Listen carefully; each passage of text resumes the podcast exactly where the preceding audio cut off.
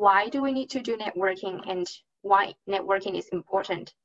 Well, I guess we all have different reasons to do networking. And for me,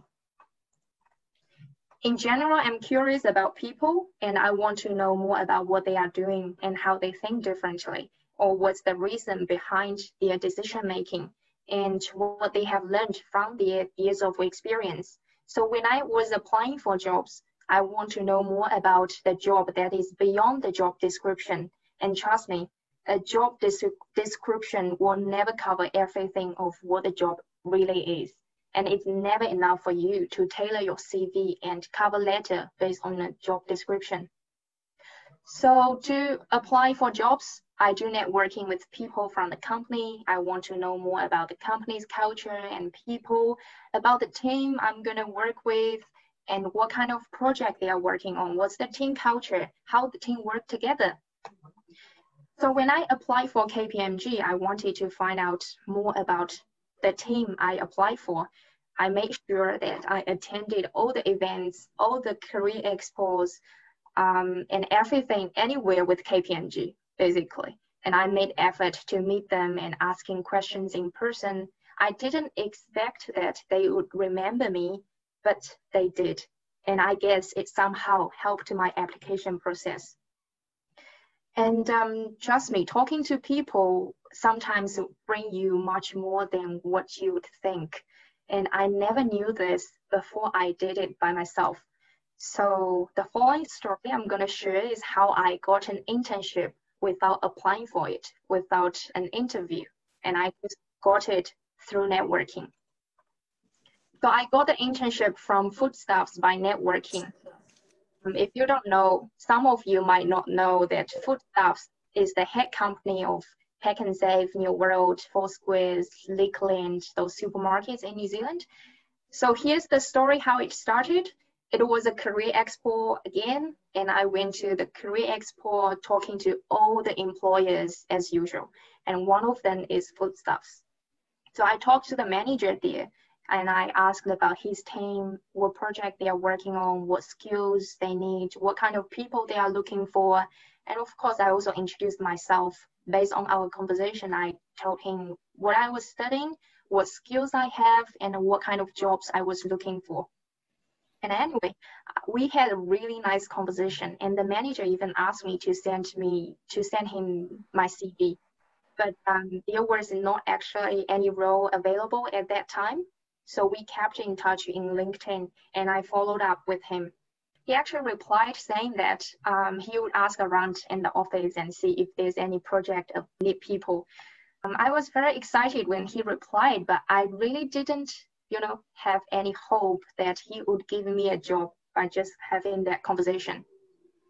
And not long after, he did come back to me and ask me he asked me, Weilian, would you be interested in an internship or a graduate role? And I was totally shocked when he asked me this question. You know, it sounds so unbelievable. It's it's just a similar conversation I had with other all the other employers. But anyway, I, at that time I already got the graduate offer from KPMG, so I thought um, another internship would be perfect for me. So that's how it started. The manager then set up the new internship role and then asked me to have a chat at office.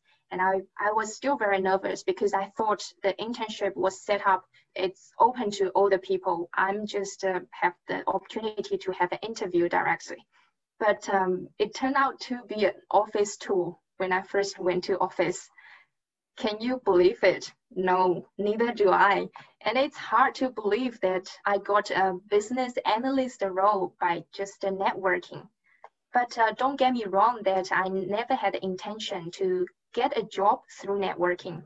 The reason I was doing networking because I just want to get to know more information about the jobs and about the company, about the team, and I'm curious about what they are doing in the team.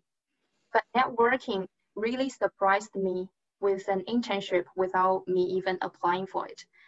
And that's when I realized networking is really important. So getting yourself out there, talking to people, asking them about what you want to know and what you can offer. You never know what it will bring you. And um, I guess for all of you, you have your own reasons to do networking. Probably you want to find more job opportunities, to get to know interesting people, or having some more friends, or even you know find some potential girlfriends or boyfriends if you want to.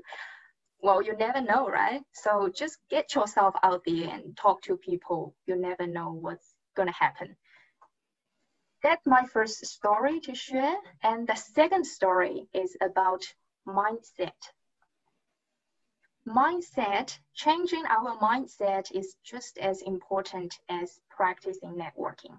If you think you're not good at networking now, you don't have enough confidence to go introduce yourself or um, you are not you are nervous when it's a formal networking event I will share you with the second story of how bad I was at networking. Really bad, trust me.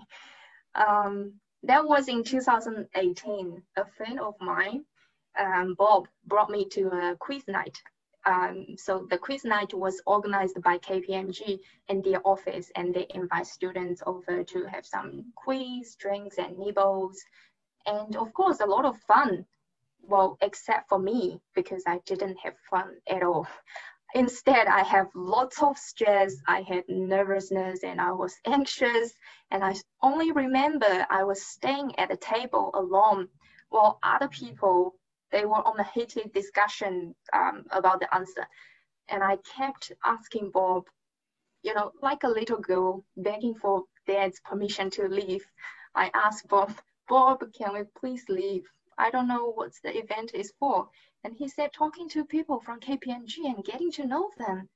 But um, I said, um, I don't know how to talk and I don't know who I can talk to. They all seem very professional and I just want to go back home. Can we please go back? So, you know, it's only 10 minutes after the event started. So you can see how bad I was at networking. And I don't even remember that if I had a piece of pizza that night.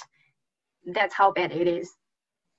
I would never forget that night at KPMG, and um, now it turned out to be a very funny and controversial story because now I'm working at KPMG.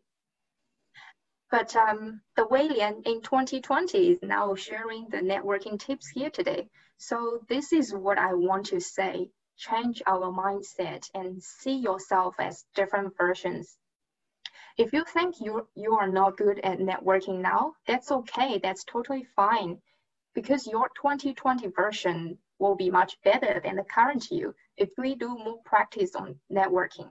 If we change this mindset, it will help us spend less time worrying or stressing that I'm not good at something. Instead, knowing that how good the 2021 version of you can be. And this is what I learned over the year. And it's the most important thing before we take any actions. So after knowing how good the 2021 version you can be, then how can we reach there from here? The gap between you in 2020 and the future you in 2021, it's not only one year older, but it's about all the effort and practice you will make. So now it comes to the important step how to improve our networking skills, how to make us more comfortable with networking. Well, there's only one word practice, practice, and practice. Nothing will come without practice, and it will come with practice. And before we start to practice, you might ask me, how do I overcome the stress or nervousness? Or how do I get out of my comfort zone to practice?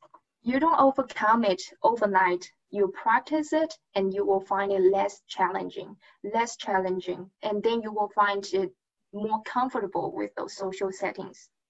And how do I get out of comfort zone? Just do it without hesitation or thinking. It sounds like it's the logic is wrong, but really, if you think you are not good at public speaking, go sign yourself up for Toastmasters. Tonight, you can do that after the meeting. If you think you are not good at networking, go sign yourself up for the event and make yourself talk to at least one person per meeting. If you're too nervous to do something, just go sign yourself up before you hesitate. My networking skills doesn't come overnight, but with all the time and effort I've spent on it, I signed myself for Toastmasters for public speaking. I joined Summer Lab and I did pitches in the in front of students and teachers. And then the project brought me to Barcelona to pitch in front of international audience and even judges from UNESCO.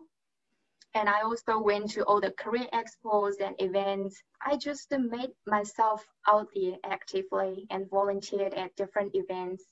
And I was very nervous at the beginning. I didn't see myself improving or growing every time after networking events.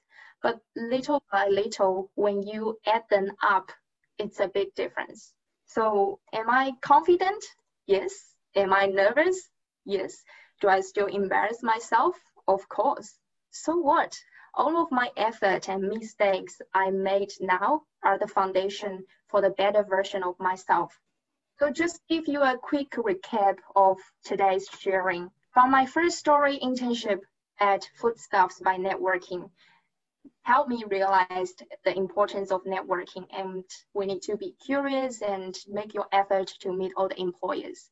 And the second story, quiz night at KPMG, helped me to see myself as different versions. 2021 version of myself is much better than 2020 myself and it will help you spend less time worrying about I'm not good at something. Instead, focusing on how good you can be and make your effort towards it. And thirdly, get yourself out there, practice and practice. We don't overcome it overnight, and it takes time and effort to show the results. That's all what I wanted to share. Any questions, thoughts, comments, anything?